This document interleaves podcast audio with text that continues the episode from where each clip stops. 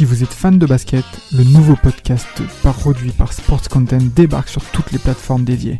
Forever, c'est le nouveau rendez-vous pour parler de l'actualité NBA, présenté par Maxime du Club 115 accompagné d'invités variés, à retrouver tous les mardis sur Spotify, Apple Podcasts et même YouTube. Alors n'hésitez pas, rendez-vous tous les mardis avec Forever.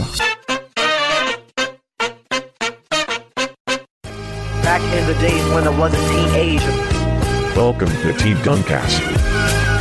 Let's go home! Let's go home, ladies and gentlemen! Let's go home! Sur de sa tête, il est monté sur la tête de notre pivot de 2010. Oui, pour lui taper dessus. It's over! It's over, ladies and gentlemen! Back in the days when I was a teenager. Les gars, on va parler de, on va parler de, de deux joueurs en particulier, des deux joueurs qui remplissent, qui remplissent euh, deux cases qu'on connaît beaucoup en NBA, être fort au basketball et être fort euh, dans la faillite.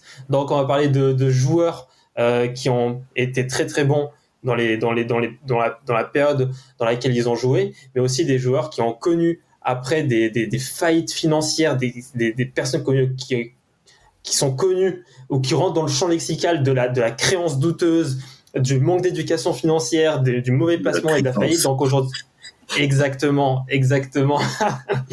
aujourd'hui, du coup, on va parler de, de, de, de Glenn Rice et de Anton Walker. On aurait pu parler de tellement de deux joueurs, mais aujourd'hui, on a envie de, de, de, parler de ces deux joueurs parce que ceux-ci deux joueurs qui nous ont, qui nous ont marqués euh, par leur niveau en NBA. Et euh, j'ai envie de commencer avec Glenn Rice. Euh, ils vont être d'accord avec moi, euh, euh, Polo et, euh, et, et Mapenda. Alors, euh, je, je, vais, je vais faire la petite introduction de Glenn Rice. Rice, c'est quelqu'un qui nous vient d'une famille très très pauvre dans une ville qui s'appelle Flint, dans le, dans le Michigan. Et il faut savoir une chose avec Glenn, c'est qu'il il était tellement, mais tellement pauvre qu'il ne pouvait pas avoir un panier de basket dans, dans le jardin, un ballon de basket pour pouvoir euh, s'entraîner. Et du coup, la, la, sa manière de s'entraîner, c'était de prendre des boules de chaussettes et de shooter euh, dans un cintre qui servait de panier. Et euh, donc voilà, déjà, c'est c'est- c'est ultra choquant. Euh, moi, j'ai vu ça, j'ai dit, c'est c'est- un délire. Le mec, il part de 1000 mètres euh, en retard sur la liste de départ. Et euh, je sais pas, peut-être Polo, tu veux nous ajouter quelque chose sur l'enfance euh, ou même l'adolescence de Gen Rice Après, comme, euh, comme tu viens de le dire, le- la pauvreté, c'est aussi parce qu'il vivait dans le quartier le plus pauvre de la ville. Donc, euh, forcément, bah, comme tu dis, euh, côté euh, malus, c'est très difficile.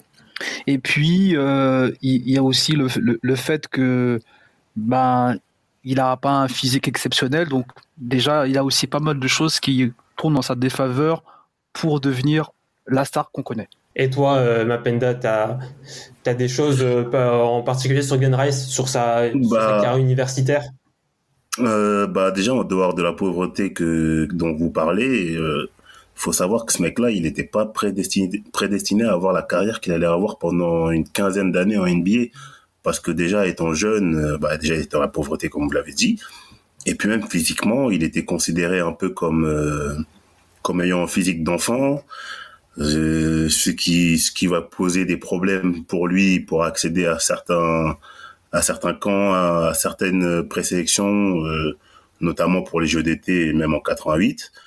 Du coup, même au niveau des facs, il n'est pas, même s'il a des, il a des, il, a des vrais stats en high school, c'est pas, c'est pas les meilleures facs du pays qui courent après lui. Pour preuve, il reste chez lui dans le Michigan, donc il fait quatre saisons à l'université du Michigan. Donc euh, sa première saison, j'ai pas les stats en tête, tu vas nous les dire peut-être tout à l'heure, Rafik, mais voilà, c'est Ouais. celui d'un freshman euh, classique, un peu timide, mais voilà, qui se montre un petit peu. Mais quand tu prends le bilan de ces quatre saisons-là, c'est un titre euh, de NCAA, meilleur joueur du, du tournoi, des records en pagaille. Donc voilà, C'est- un mec, c'est un mec qui a, qui a, qui a quand même un profil atypique pour l'époque parce que c'est un, un sniper. C'est un sniper, c'est un mec qui Ouais. est ultra droit avec un bon physique quand même malgré tout, pas quand euh, au fil au fil des années, parce qu'il est quand même un peu athlétique. Donc euh, il se positionne clairement comme un comme un jeune qui peut jouer sur les postes 2-3, qui est assez complet, euh, qui est un joueur de basket assez complet quoi. Mais c'est vrai qu'on a l'impression qu'il il a un peu atterri euh, à la mauvaise époque. On est dans les années 80. Le, Mm. il, est, euh, il, a, il a pas un physique euh, impressionnant. C'est plutôt un sniper. C'est pas le, la, la, la NBA des- des années 80. Et pourtant, il va être un joueur dominant en NCAA. Il va faire une Mm. dernière saison à 25,6 points, 6,3 rebonds, 60% au shoot, 52% à 3 points, 83% au lancer franc.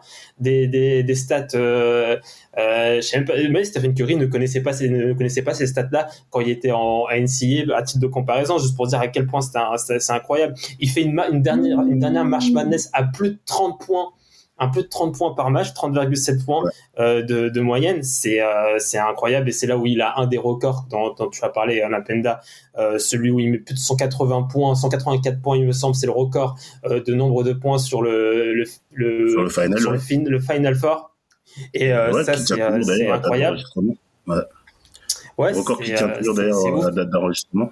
Yes. Et euh, à la fin de son cursus universitaire, c'est bah, logique qu'il soit très très bien cassé à la, à la draft 89, où il va être drafté quatrième par Miami, euh, juste derrière en un Pervis Ellison, un flop. Flop complet. Déjà tu t'appelles Pervis, c'est sûr que tu vas être un flop. Danny Da- Ferry. Da- Danny, Danny Ferry, bon, la seule chose qu'on peut, qu'on peut lui, c'est un flop on parce que c'est, euh, il est deuxième, mais bon, comme il est passé par les- la maison Spurs, etc., on, on peut un peu fermer les yeux. Hmm. Sean Elliott, Ouais. par contre, euh, bon, Sean Elliott, Ouais. c'est quand même un joueur carrière, important NBA, grosse carrière. Euh, le mec euh, aux Spurs, on sait ça, ça, ça a donné quoi. Et juste derrière, bon, des joueurs notables, Nick Anderson en 11e position, le meilleur pote de, de Shaquille O'Neal.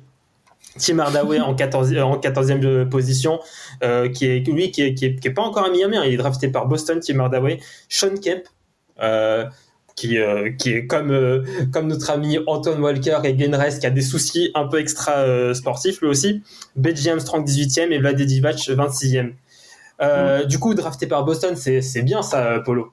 Boston. Une- euh, non, pas Boston, il est drafté par Miami. C'est Tim Hardaway qui est, qui, est, qui est drafté par Boston.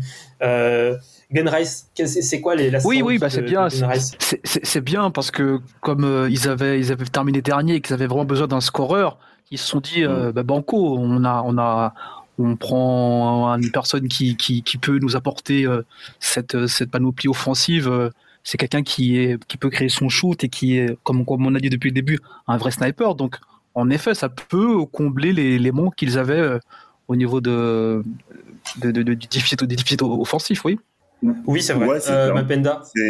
Ouais, c'est clairement ça parce que bon, il faut rappeler quand même que Miami c'est un c'est une, c'est une bé- c'est un bébé, c'est une bébé franchise. Ils ont à peine un an. Tout jeune. Ouais, voilà, qu'ils ont à Ouais. peine un an. C'était dans les programmes de la de l'expansion de la NBA avec euh, Dallas, euh, Charlotte, dont on parlera après, et euh, Orlando euh, qui un an après aussi sera créé. Donc c'est clairement dans ce souci-là que en fait Miami, ils ont besoin d'un scoreur comme Polo disait. Et euh, encore une fois, euh, Glenn, Glenn Rice, il n'était pas prédestiné à être quatrième de cette draft-là. Mais euh, son March Madness, il est tellement dingue qu'il fait un bond dans les, Ouais. dans, les, dans les prévisions et il se retrouve à la quatrième place. Et euh, du coup, son adaptation à NBA, c'est quand même assez bien. Il fait une saison rookie qui est très honorable. Il est à 14 points, no- 14 Oui. points de moyenne pratiquement. Il est dans le euh, first team rookie. Bon, ce, collectivement, Mhm. bah, il fallait s'y attendre. hein. Je pense que pour la plupart des équipes euh, qui, qui venaient d'être créées à ce moment-là, les, les premières années sont compliquées.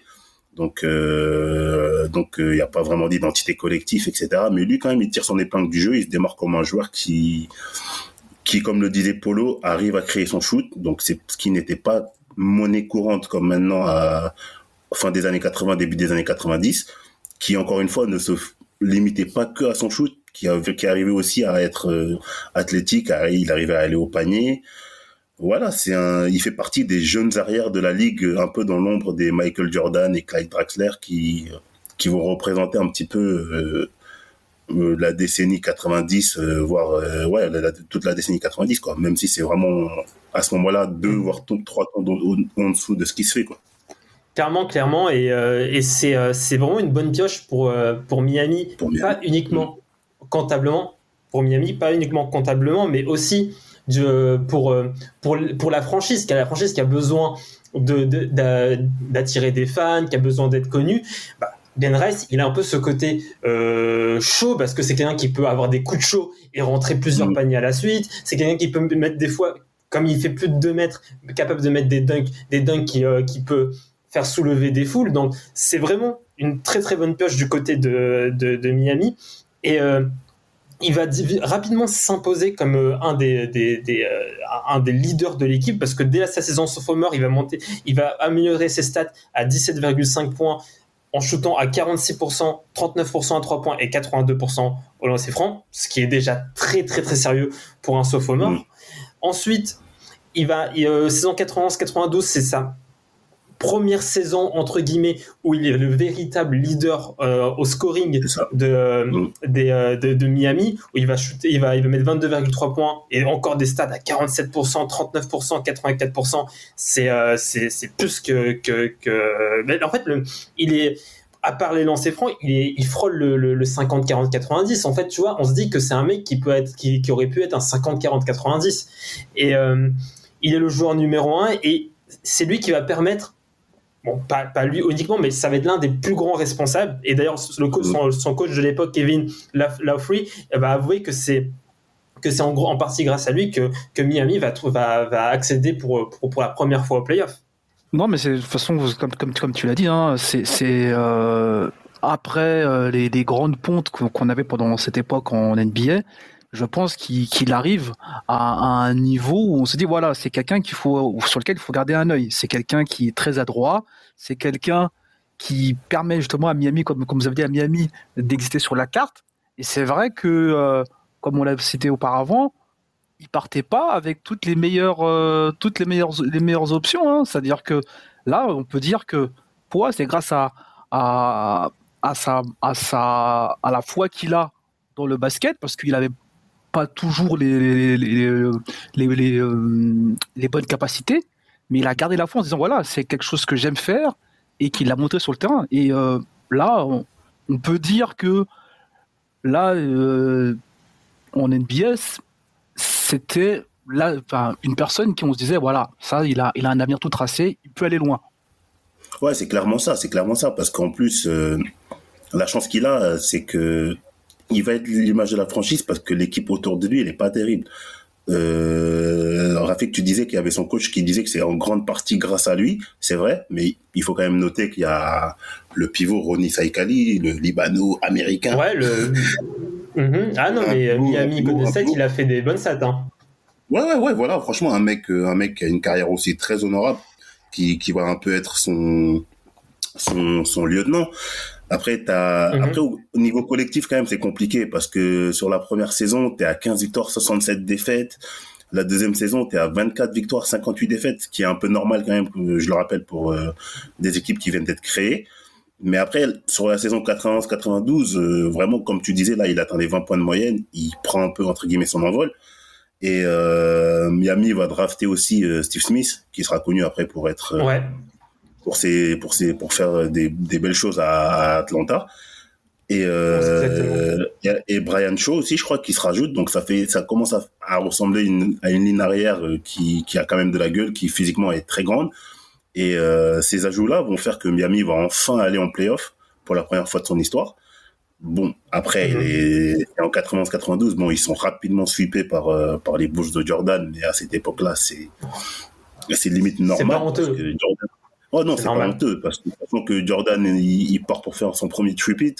Donc, euh, Ouais. franchement, c'est sur la sur les trois premières années, sortir même sur un sweep par par par, par Chicago en 92, c'est pas c'est pas honteux du tout parce que parce que c'est normal quoi, c'est c'est totalement normal.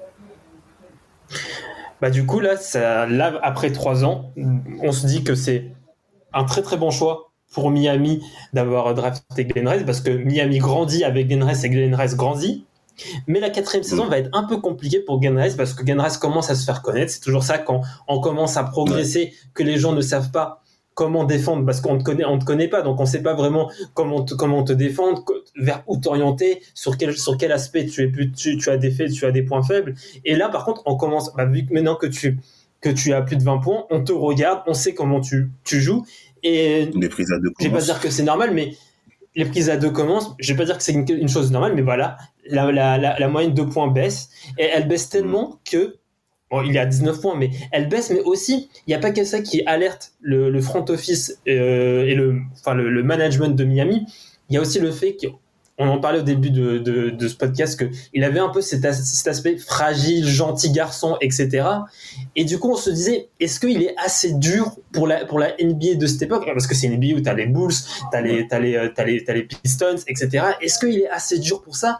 Et du coup, on commence à réfléchir un peu à le, à le trade. Hein. C'est, euh, il y a des rumeurs de trade, mais finalement, il va encore, euh, il va re-signer. Il va euh, finalement, c'est, euh, il va, il va re-signer avec Miami. Il va refaire une saison 94-95 qui va encore être couronnée d'une, euh, d'une, d'une, d'un, de- d'une, d'un premier tour au play- euh, en playoff, mais qui, euh, qui ne, qui, ils ne feront qu'un tour encore euh, Miami. Je ne sais plus c'était contre qui, c'était contre euh, Atlanta, contre les, euh, la, future, la future team de Steve Smith, la future team de Steve Smith, euh, bah, battue par euh, par euh, Dominic Wilkins notamment et euh, comme euh, le celui qui a joué en NBA jusqu'à 44 ans Kevin Willis le, ouais, le mec qui a joué en NBA jusqu'à 44 ans c'est un ouf hein, euh, jouer jusqu'à 44 ans.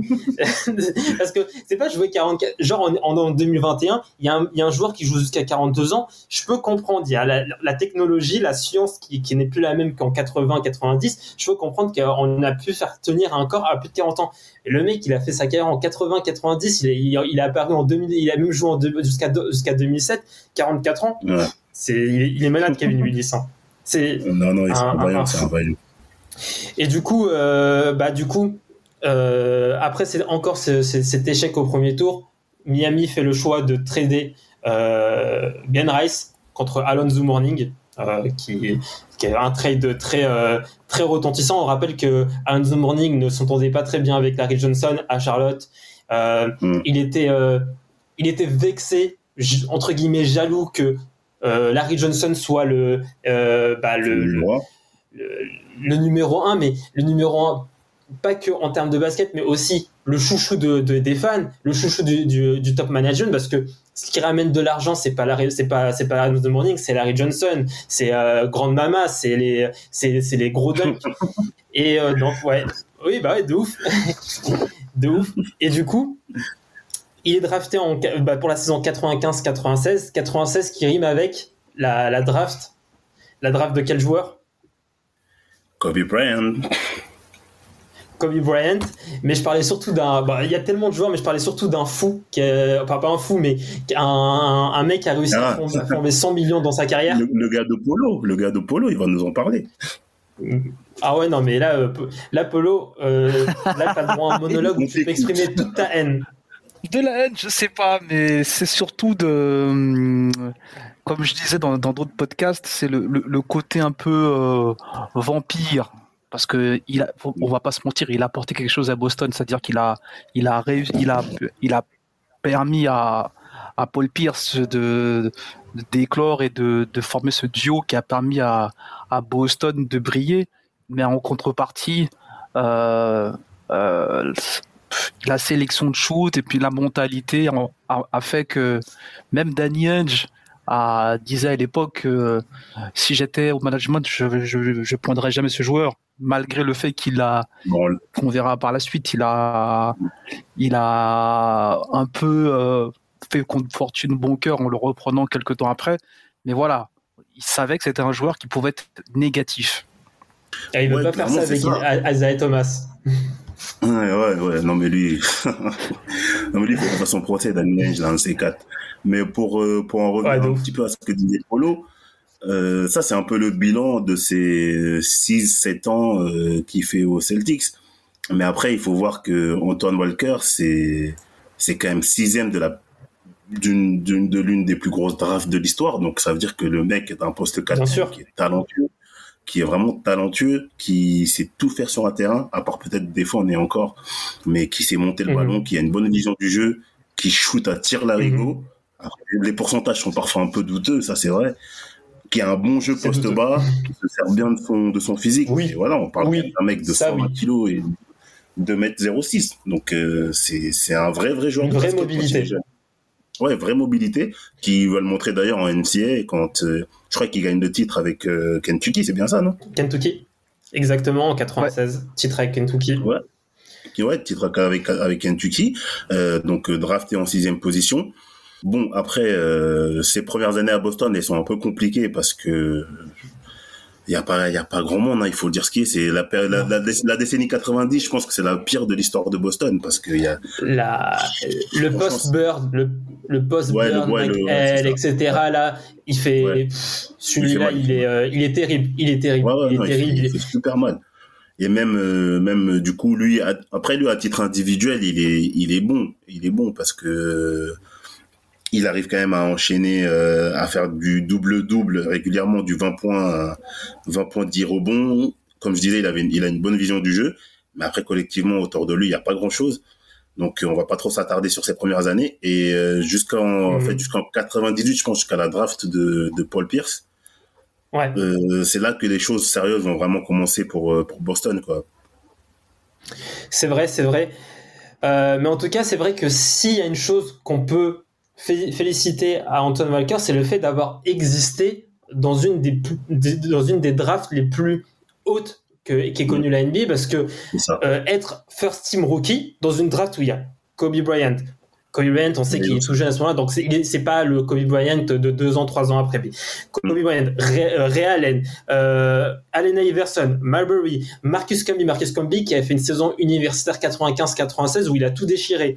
Euh, euh, t'as du Steve Nash, t'as du Peja Stojakovic, t'as du. Ilgauskas, t'as du Derek Fisher, du Jermaine O'Neal. C'est une draft tellement, tellement costaud que exister dans cette draft all time, c'est Ouais. d'exister dans cette draft déjà chapeau et être euh, first team euh, rookie chapeau.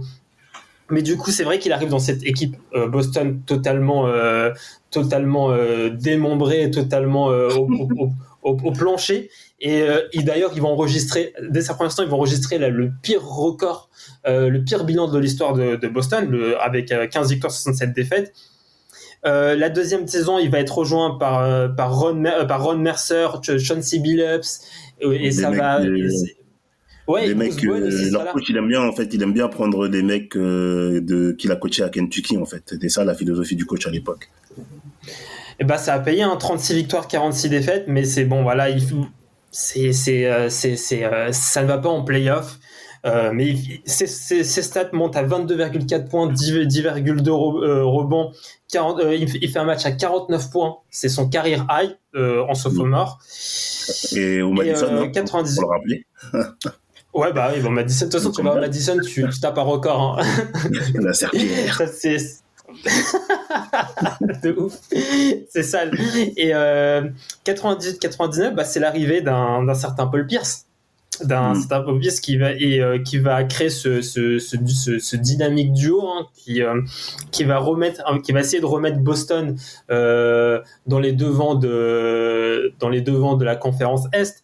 Bon, ça va prendre énormément de temps parce que il faut attendre la saison la saison 0-1-0-2 pour euh, c'est-à-dire euh, euh, trois saisons trois saisons sans playoff c'est la quatrième saison où il faut attendre d'aller en playoff Paul tu te rappelles de cette saison 0-1-0-2 Oui, oui, oui. Après, enfin, moi, étant fan de, de Boston, c'était un peu la traversée du désert. hein. C'est-à-dire que là, euh, c'était un peu le, euh, le pèlerin qui marche avec son bâton en essayant de trouver l'oasis. hein. Honnêtement, euh, je pense, comme, comme vous l'avez dit, il y a eu plusieurs, euh, ajustements et finalement, ça, a apporté quelque chose, mais je pense que c'était, encore très fragile pour, tenir la route. Après,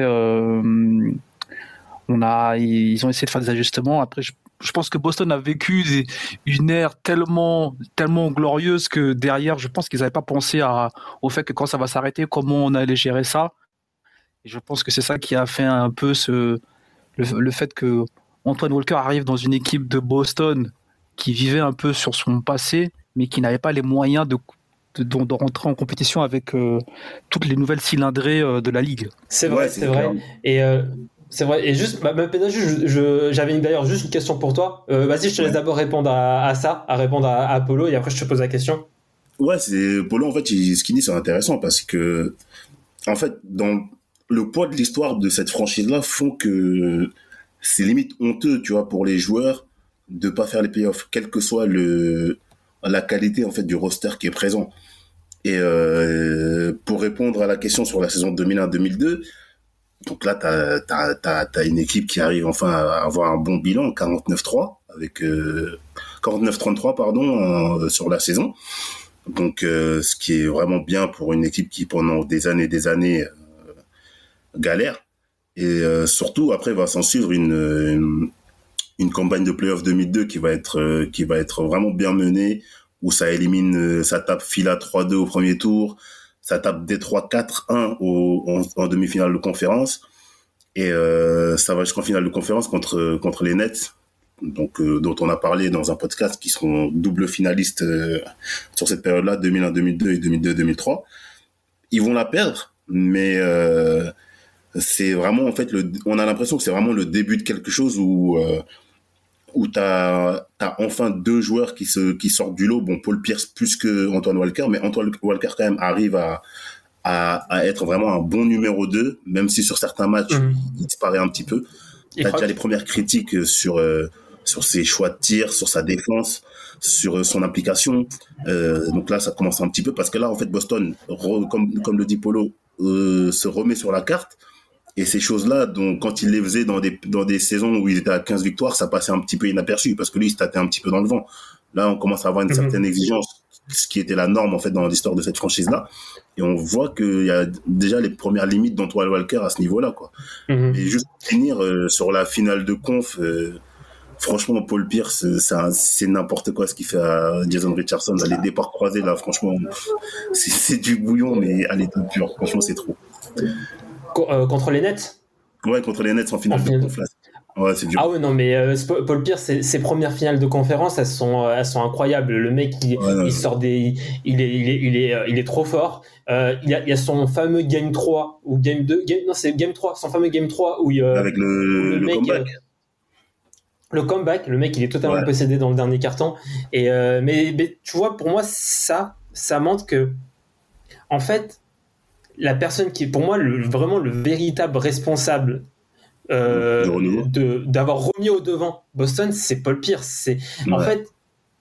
Je pense que Paul Pierce avait été très fort individuellement, mais et, et pouvait aussi améliorer collectivement une équipe. Antoine Walker, est-ce qu'il arrivait à améliorer collectivement une équipe malgré qu'il soit fort et malgré qu'il ait des stats? Parce que honnêtement, les stats qu'il a, euh, faire du 22 points, 8, presque 9 rebonds et faire 5-6 passes, franchement, c'est pas tout le monde qui fait ça. hein. Oh non, ok, les, pourcentages ne sont, ne sont pas incroyables, mais est-ce qu'il avait réellement euh, la capacité de améliorer collectivement une équipe? Je suis pas sûr. Et d'ailleurs, mais d'ailleurs, il va encore être All-Star euh, en deux- enfin, il a été, il est All-Star en 2001-2002, sa deuxième fois. Il le sera de nouveau en 2002-2003.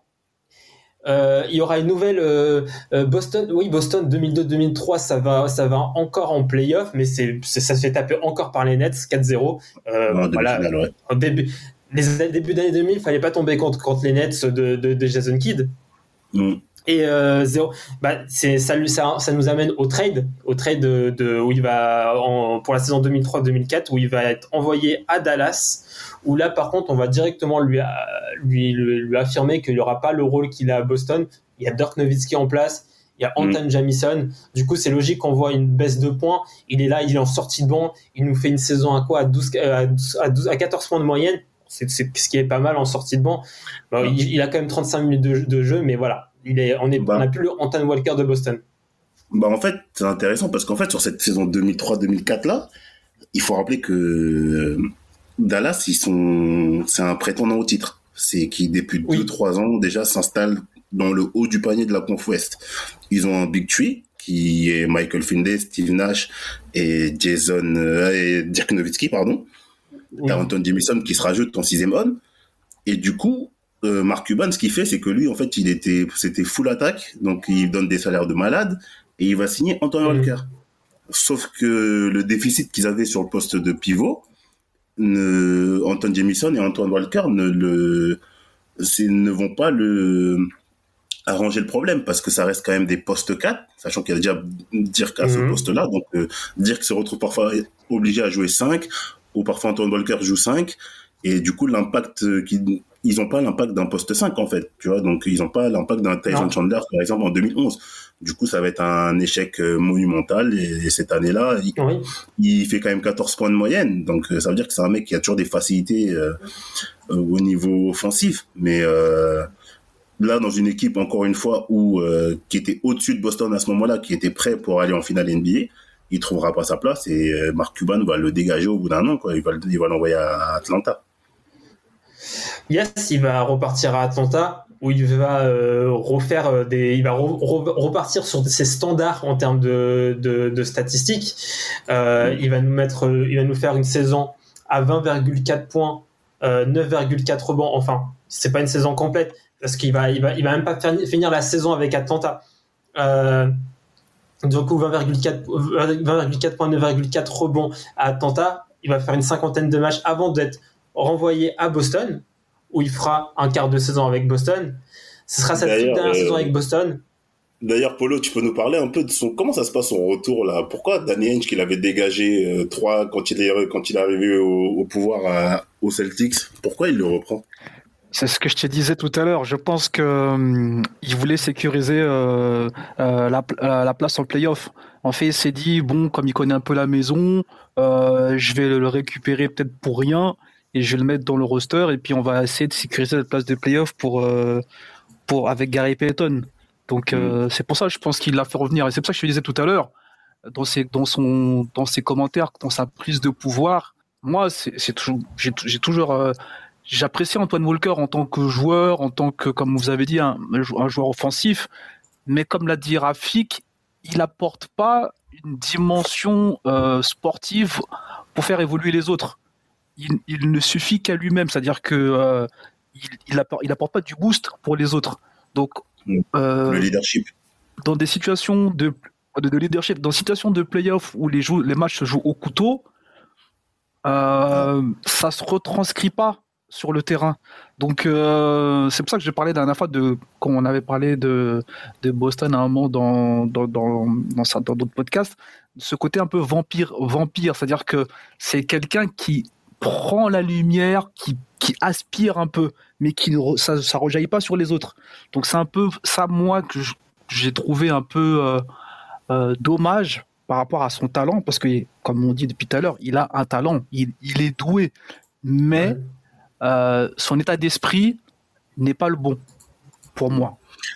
Bah, juste Rafik, si tu permets, avant qu'on revienne sur, euh, sur Glenn Rice, moi, Yes. je, je suis d'accord avec Polo parce que euh, si on prend les mecs euh, de sa génération avec lesquels il est drafté, il est drafté, durant cette période-là, fin des années 90, début des années 2000, ils vont tous euh, à peu près montrer de quoi ils sont capables dans le leadership.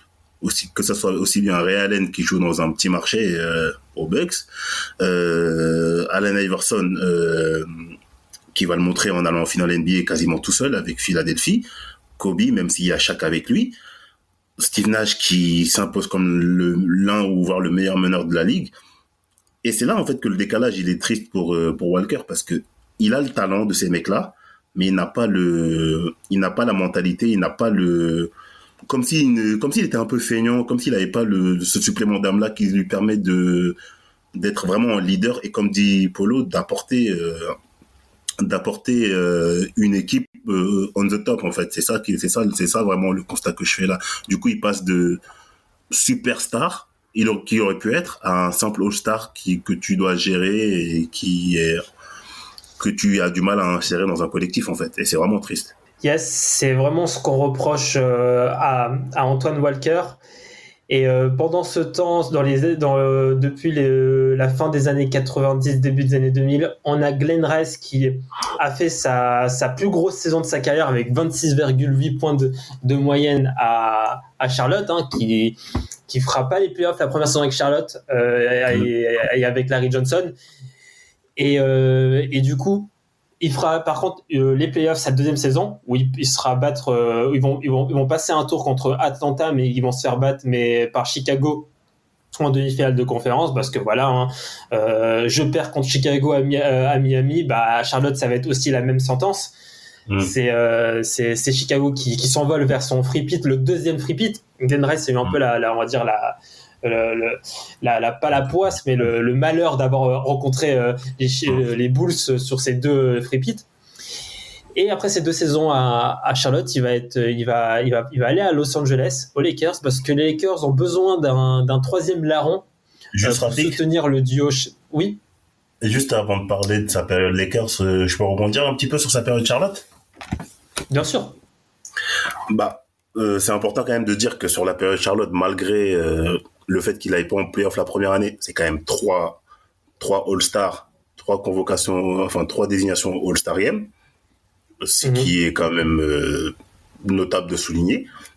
Un MVP euh, des All-Star Game 97 devant, Ouais. Ouais. devant Sa Majesté, donc euh, Et ou en plus un match où Jordan finit en triple-double. Donc, euh, ce qui fait qu'il se positionne clairement comme un des hommes forts euh, sur le poste 2 dans, euh, sur la conférence Est. Et puis même au-delà de tout ça, c'est c'est vraiment dommage cette période Charlotte-là parce que il faut quand même citer les mecs avec, qui il est, avec lesquels il évolue. Il y a une belle équipe, c'est vrai. T'as t'as- t'as Larry Johnson, euh, Anthony Mason. Ouais, Anthony Mason qui, Ant- qui, qui, est un- qui, qui est connu pour faire des, qui, a, qui, a aussi, fait- qui fait aussi des bonnes années à New York. Donc c'est une équipe qui est vraiment complète. T'as Muggsy Bugs à la main. Euh, Donc c'est une équipe en fait qui, dans, en plus dans l'imagi- dans l'imaginaire des gens, Charlotte c'est un peu l'équipe de bandeurs des années 90, mais sauf que à la différence des, non mais c'est vrai en plus. Sauf qu'à la différence de, de Seattle, c'est pas une équipe qui va qui va pouvoir confirmer pour aller loin en playoff parce que il leur manque en fait un petit peu l'expérience. euh, pourtant ils ont des mecs comme Divac, mais ils ont pas ce, ce petit surplus d'expérience qui leur permet d'avoir une série référence en playoff. Donc c'est une équipe qui va faire des très bonnes saisons euh, régulières. En 50, 54, 30, 54 victoires, 51 victoires l'année d'après en 97. Mais voilà, où Glenn Rice il s'éclate, t'as Del Curry aussi en sortie de banc, une équipe archi complète, mais ça manque quand même, euh, Mm. ça manque Il y a Malik Rose aussi. Hein. Ouais, il y a Malik Rose qui est il tout est tout jeune. Tout jeune. Ouais, voilà. Tout jeune, mais ouais, Ouais. il est là.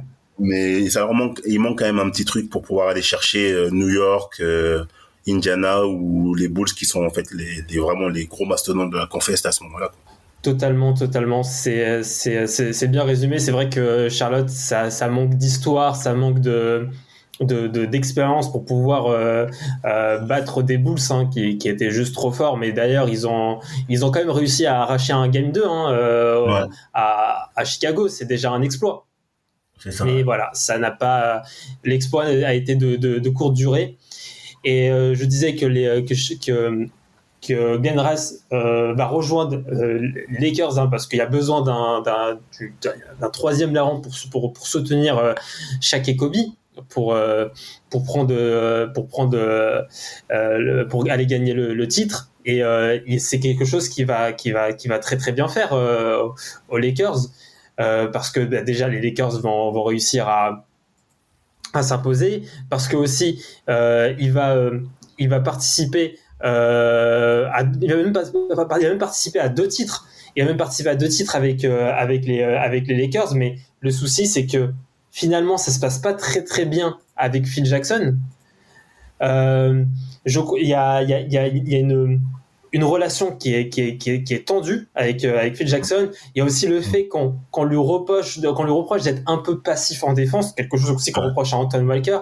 Quand voilà, on- en fait, on dit à ce qu'on lui reproche, c'est que voilà, tu n'es qu'un shooter, tu es quelqu'un qui, ok, pour shooter, on peut compter sur toi, mais de l'autre côté du terrain, on peut pas compter sur toi.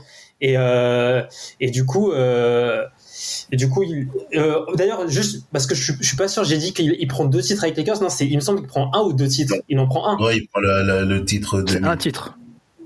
Il prend un titre, il prend celui de, 2000, ouais. de, de, de 2000. Voilà, il prend celui de 2000. Il fait, voilà, il fait deux saisons, mais il, en prend, il prend celui de 2000. C'est une, c'est une consécration. hein. C'est, en fait, c'est aussi à c'est comme à l'image de Antoine Walker, hein, qui va, entre guillemets, terminer sa carrière avec un titre NBA, pas en tant que joueur majeur, mais en tant que, que, que role player. Bon, c'est un, un, un role player plus plus, Gen Rice, mais voilà, ce sont, ils vont, la, la, une caractéristique encore commune entre les deux, c'est que ils vont aller chercher une bague à la fin de leur carrière. Euh, bah d'ailleurs, euh, vous avez quelque chose à ajouter sur euh, le passage de Anton Wacker à, Mi- à Miami? Oui, oui, c'est le, le- fait qu'il soit role player et qu'on attende, entre guillemets, j'aime pas, j'aime pas ce mot-là, mais qu'on n'attende pas forcément beaucoup d'eux, qui fait qu'ils peut-être qu'ils ont moins de pression et qui font en sorte de, de faire partie du collectif pour que pour que la mécanique tourne. Je pense que auparavant, comme ils étaient la tête de gondole, il n'y avait pas un peu cet esprit de se dire voilà, je, je me mets dans le collectif pour faire en sorte que ça roule. Comme ils sont la tête de gondole, tout Mhm. passe par eux, donc ils sont obligés de faire le, le travail. Et là, comme tu viens de le dire, pour, pareil pour, euh, pour Glenn Rice, comme il est le troisième larron, il n'a pas réellement de pression. Il, fait ce qu'il a à faire, il met ses paniers, même si Phil Jackson aimerait qu'il soit plus, moins passif et qu'il soit concentré aussi en défense, mais il apporte son lot de points euh, en attaque. Donc euh, c'est ça qui fait, je pense, euh, le point commun entre Glenn Rice et Anton Walker. Une fois qu'ils sont plus le, le centre de l'attention, c'est plus simple Mhm. pour eux peut-être de naviguer. Et avec, euh, surtout avec des, euh, des personnalités fortes en tant que coach, parce que là, on a Phil Jackson qui est une personnalité forte, et on a Pat Riley qui, euh, pour Ouais. Antoine Walker, hein, qui est aussi une personnalité très forte. Et avec eux, bah, tu, tu, tu dois être droit. Ouais, ouais, c'est clairement ça. Après, pour moi, il y a quand même une petite différence parce que, comme tu disais, Glenn Rice sur sa période Lakers, euh, comme tu disais, il s'entend pas avec Phil Jackson, mais déjà au niveau de la défense, il lui fait des reproches, il y a ça. Il y a aussi surtout l'utilisation qu'il fait de, de Glenn Rice sur le terrain. Glenn Rice, il est habitué à prendre la balle, à quand même porter la balle, à bénéficier des écrans pour pouvoir avoir ses, spots de tir. Là, aux Lakers, il va être euh, juste un, un simple tireur, un simple spot-up qui sera juste là pour mettre les paniers quand Kobe aura trouvé le décalage ou quand il y aura des prises à deux ou à trois sur chaque quand il ressortira les ballons. Il va très très bien le faire sur la campagne de playoff 99-2000 qui va mener euh, au titre. En fait, sur ce titre-là, en plus, je trouve il est un peu sous-estimé parce qu'il prend, il, quand même, tombe quand même à 16 points de moyenne encore sur, euh, sur cette année-là et même sur les playoffs. Donc, euh, il a un rôle, il a vraiment un rôle de troisième larron, comme tu disais. À la différence de Anton Walker à New York, qui est quand même entouré quand même de mecs qui, il y a Shaq, il y a Wade, t'as, t'as Jason Williams, t'as Alonso Morning. Là, vraiment, lui, c'est, il a une équipe de, de vétérans plus un jeune prodige. Donc, euh, lui, il a juste à rentrer et faire en fait ce qu'il sait faire de mieux, mettre des paniers et prendre son, son lot de 5-6 rebonds. Donc, euh, Walker, il va faire ça sur la saison 2006. Il va mettre son 12 paniers, 5 rebonds. Ça va apporter. Mais, euh, comme disait Polo, voilà, quand il n'est pas au centre de l'attention de la défense, donc, euh, forcément, avoir un role player, un, un sixième ou septième, voire huitième choix dans la rotation, qui est cap, qui était un mec qui tournait 3-4 ans avant à 20 points, et qui là, bah, du coup, va te mettre 14-15 points faciles en, Mm. sur, sur n'importe quel match. Ouais, c'est vraiment un plus. Ouais. Et du coup, bah, ça fait qu'ils ils terminent, ils terminent tous les deux leur carrière. Enfin, parce que il, il leur reste encore quelques années, mais bon, même si ça va être ane- anecdotique, ça sera quand même des joueurs qui vont Ouais. terminer leur carrière en ayant gagné un titre NBA. C'est exactement ça. C'est, euh, on sait à, quel point c'est important d'avoir ce, cette Mm. bague NBA pour, euh, pour la reconnaissance. Et on va pas s'attarder sur la fin de la carrière de Genras, qui est, comme tu l'as dit, anecdotique. C'est, il fait quatre- il fait quatre saisons où il va jouer à Houston, il va jouer, il va jouer à À New York. Et euh, il va jouer, et voilà, il va jouer la troisième équipe. Je l'ai plus de tête. Aux Clippers, euh, c'est, aux euh, Clippers Aux Clippers, Mm. voilà aux aux Clippers. Clippers, mais bon, c'est pas exactement, et euh, c'est pas ça qui va qui va ajouter euh, quelque chose à sa à sa carrière. Et, euh, et pour concernant euh, Antoine Walker, ce sera une dernière saison à Minnesota. Voilà, c'est anecdotique, à 8 points de moyenne, et il sera, il terminera même à Memphis où il ne, il ne fera aucun match. Et par contre, autre caractéristique, caractéristique commune entre entre ces deux joueurs, c'est le fait d'avoir gagné beaucoup de sous, il y a Antoine Walker qui a, gagné, qui a gagné plus de 100 millions, même plus de 110 millions de dollars. Tu as Genas qui a gagné 35 millions de dollars et ils ont réussi l'exploit, les deux, de, de, de finir fauchés. Ben Rice, on le, on le- on l'apprend à un tri- au tribunal lorsqu'il doit, lorsqu'il doit, il, a- il, il, il explique au juge qu'il ne, ne peut plus payer les pensions, les, la pension alimentaire de 1500 dollars qu'il doit verser chaque mois à une, à une, euh, à une mère dont il, euh, dont il a fait un enfant avec, mais qui ne, mais voilà, qui ne, n'assiste pas, on va dire le, euh, la, la, la, la, la, mère dans le, dans, dans, euh, dans le, le, le développement de l'enfant. Et du coup, il va payer, il, il, euh, il- il se présente au tribunal et il indique qu'il ne peut plus payer ses, euh, ses 1500 euh, dollars, ce qui est, c'est, c'est incroyable. Hein.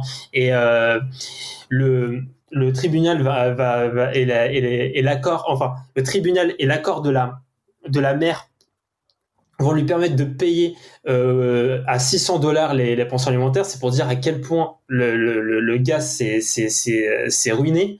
Euh, je sais pas si vous étiez au courant de cette histoire.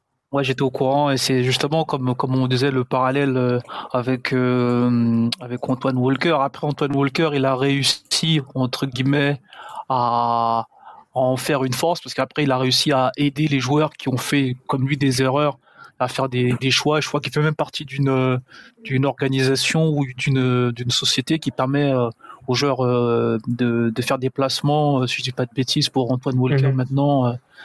et qui, lui aussi avait perdu beaucoup d'argent. Il, maintenant, il aide les, ceux qui, les jeunes joueurs à, à faire des bons placements pour éviter justement de se retrouver à la, à leur fin de la carrière sans le sou. Totalement, totalement. Euh, moi, je pourrais aussi leur donner, leur leur donner le numéro de, de Damas. Euh, ce serait, serait même mieux, je pense, d'un point de vue financier et spirituel. Et, euh, et aussi, bah, Genreis, hein, pour, pour, il n'y a, a pas que le, souci financier, il y a aussi le, le, le, fils, hein, le fils qui a connu des, des, des ennuis parce qu'il a été, il a été impliqué dans une fusillade, il a été, il a été retrouvé en possession de marijuana. Voilà, il a, il a, l'extra sportif de, de Genreis n'est pas à l'image de sa carrière sportive. Et euh, pareil pour, euh, pour, pour Antoine Walker, euh, dilapider 100 millions de dollars, c'est quand même. c'est qu'il faut, faut le faire. Et ça montre à quel point qu'il y a des joueurs en NBA, enfin, surtout la période 80-90, aussi peut-être 2000, le nombre de joueurs qui manquaient d'éducation financière pour pouvoir tenir après une carrière. Euh, on a même d'ailleurs parlé dans le, podcast sur Shaquille O'Neal, à quel point euh, euh, dès que ces joueurs prennent de l'argent, ils le dépensent sans comprendre qu'en fait l'argent c'est éphémère et on se retrouve dans des situations comme ça avec des, taux de 60% de joueurs qui terminent en faillite financière après leur carrière NBA. Vous avez un dernier mot sur Glenn Rice ou, ou Anton Walker? Euh, ouais, sur Glenn Rice, au-delà des problèmes extrasportifs, euh, notamment financiers, etc. Euh, moi, j'ai- j'aime vraiment beaucoup ce joueur parce que c'est un, c'est un battant parce que il, comme je disais au tout début de podcast, il n'était pas prédestiné à avoir la carrière qu'il a. Si on fait quand même le bilan de sa carrière sur les années 90, il est, il fait quand même partie des, bon, hors Michael Jordan, des, des, des, des, des postes, au- sur, des joueurs sur le poste arrière qu'on peut quand même dire que c'est les meilleurs de la décennie, sur la décennie 90. Même si après, a- il y a toujours le débat de savoir que c'était pas, c'était pas la NBA des, des, des arrières et tout. Mais bon, le meilleur joueur à ce moment-là reste un arrière qui est Michael Jordan. Donc, c'est, c'est quand même à souligner. C'est un mec qui, voilà, il fait, il fait partie des 25 meilleurs tireurs de l'histoire à trois points. C'est, c'est trois All-Star, trois, trois apparitions All-Star Game, un MVP des, des All-Star Games. C'est quand même quelqu'un qui, qui a quand même un CV dans une NBA où, euh, où c'était dur d'avoir un CV. Et euh, voilà, il, a quand même une carrière tout à fait honorable, quoi, qui, qui, qui, mérite, qui méritait quand même un podcast. Bon, après, Antoine Walker, moi, je pas grand chose à dire sur lui, à part que c'est un poilard.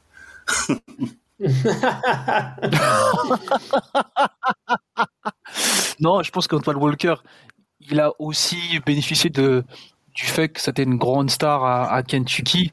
Et je pense qu'il Ouais. il a toujours co- eu confiance en lui. hein. Je pense que le- il y a le triste record euh, qu'il possède de, de 11, euh, je crois, 11 shoots à 3 points, euh, 11 tentatives et de ne pas avoir marqué. Mais ça ne le dérange pas, tu vois. C'est, il a tellement Ouais. confiance, et même il le dit, hein, euh, dans, les, dans les interviews, euh, il disait que si j'avais été euh, joué dans cette époque-là, on m'aurait payé, on m'aurait payé des millions.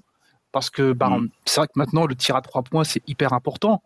Mais à l'époque, c'était pas une quelque chose qui était qui était euh, je dirais, entre guillemets à la mode. C'est-à-dire que euh, dès que Ouais. tu commençais trop à shooter à trois points, euh, c'était pas trop ça, tu vois. Et euh, lui, c'était vraiment un peu euh, le, le tuyau d'arrosage. Il, il, il envoyait euh, sans limite. Et c'est ça un peu, je pense qu'on lui a aussi reproché. Enfin, l'un des plus gros, euh, plus grosses critiques, c'est les choix de tir. C'est-à-dire que à un moment, il faut se calmer. même si on aime beaucoup le personnage, il faut se calmer. Donc c'est ça que je pense qui a un peu terni un peu son image. Mais à côté de ça, euh, comme on l'a dit, il a réussi à avoir un titre euh, par rapport à des personnes qui étaient largement plus euh, des personnes comme comme Karl Malone, comme Stockton, comme plein d'autres grandes légendes qui n'ont pas eu de titre dans la NBA. Eh ben, lui, sur la ligne, il a quand même, il a ce- cette fameuse ligne titre NBA avec sa bague au doigt. Donc c'est quand même comme tu disais comme tu disais Rafik. c'est assez, assez euh, incroyable. Après, juste pour finir sur Walker, euh, hum, au-delà d'être un polar, c'est quand même un mec qui a une personnalité attachante. Il est, il laisse quand même, euh, voilà, c'est quelqu'un qui fait sourire avec ses moves là d'épaule, son chimie là, qui fait à toutes les sauces. Euh, après, par rapport à ce qu'il dit sur la NBA d'aujourd'hui, ça peut être partiellement vrai, mais euh, il faut voir après le pourcentage. Moi, je pense que c'était pas tant le fait qu'il shootait qui dérangeait, parce que les, les coachs savaient qu'ils pouvaient mettre à ce moment-là. C'était surtout en fait quand tu regardes après la feuille de stats, euh, tu regardes, euh, tu regardes le pourcentage de tirs par rapport au volume de tirs pris, c'est c'est un peu problématique quoi. Sachant que tu sais que ce mec-là, il a un vrai talent pour aller au cercle et pour finir de haut panier. C'est surtout ça le problème. Mais comme tu disais, ça a pas l'air de plus de déranger que ça. Moi, j'ai vu une vidéo là récemment sur un All-Star Game, je crois c'était le All-Star Game 2001 ou 2002. Il participe au concours de shoot à trois points, où tu as des vrais tireurs, tu as Mark Price, tu as Peja Stojakovic. Le mec, je crois qu'il en met que 4 sur les 5 spots, il, en met que 4 et c'est tous en plus dans le même spot qu'il les met là, à 45 à droite, à 45 degrés. Et il s'en fout, le mec, euh, il, fait, il vient de faire un tour catastrophique, il, il se met sur le banc à côté de, de je sais plus qui, il est en train de sourire, donc ça résume un petit peu le personnage de de de d'Antoine Walker, qui est un mec plein de talent, mais qui je pense n'a pas le n'a pas n'a pas n'a pas le le le mindset pour aller un peu plus loin dans le travail pour pouvoir performer sur le sur sur la durée et se mettre au niveau des gens de sa draft par exemple. Pour finir, on peut dire quand même, euh, pour comme dernier mot, j'aimerais quand même leur dire bravo d'avoir existé dans cette NBA avec euh, avec beaucoup de concurrence et euh, et, et bravo aussi de de, de s'être relevé de de leur, de leur faillite personnelle et fi- financière. C'est c'est une chose, il faut il faut réussir aussi à se relever de ça et c'est pas tous les joueurs NBA qui ont, qui ont réussi à se relever de ça.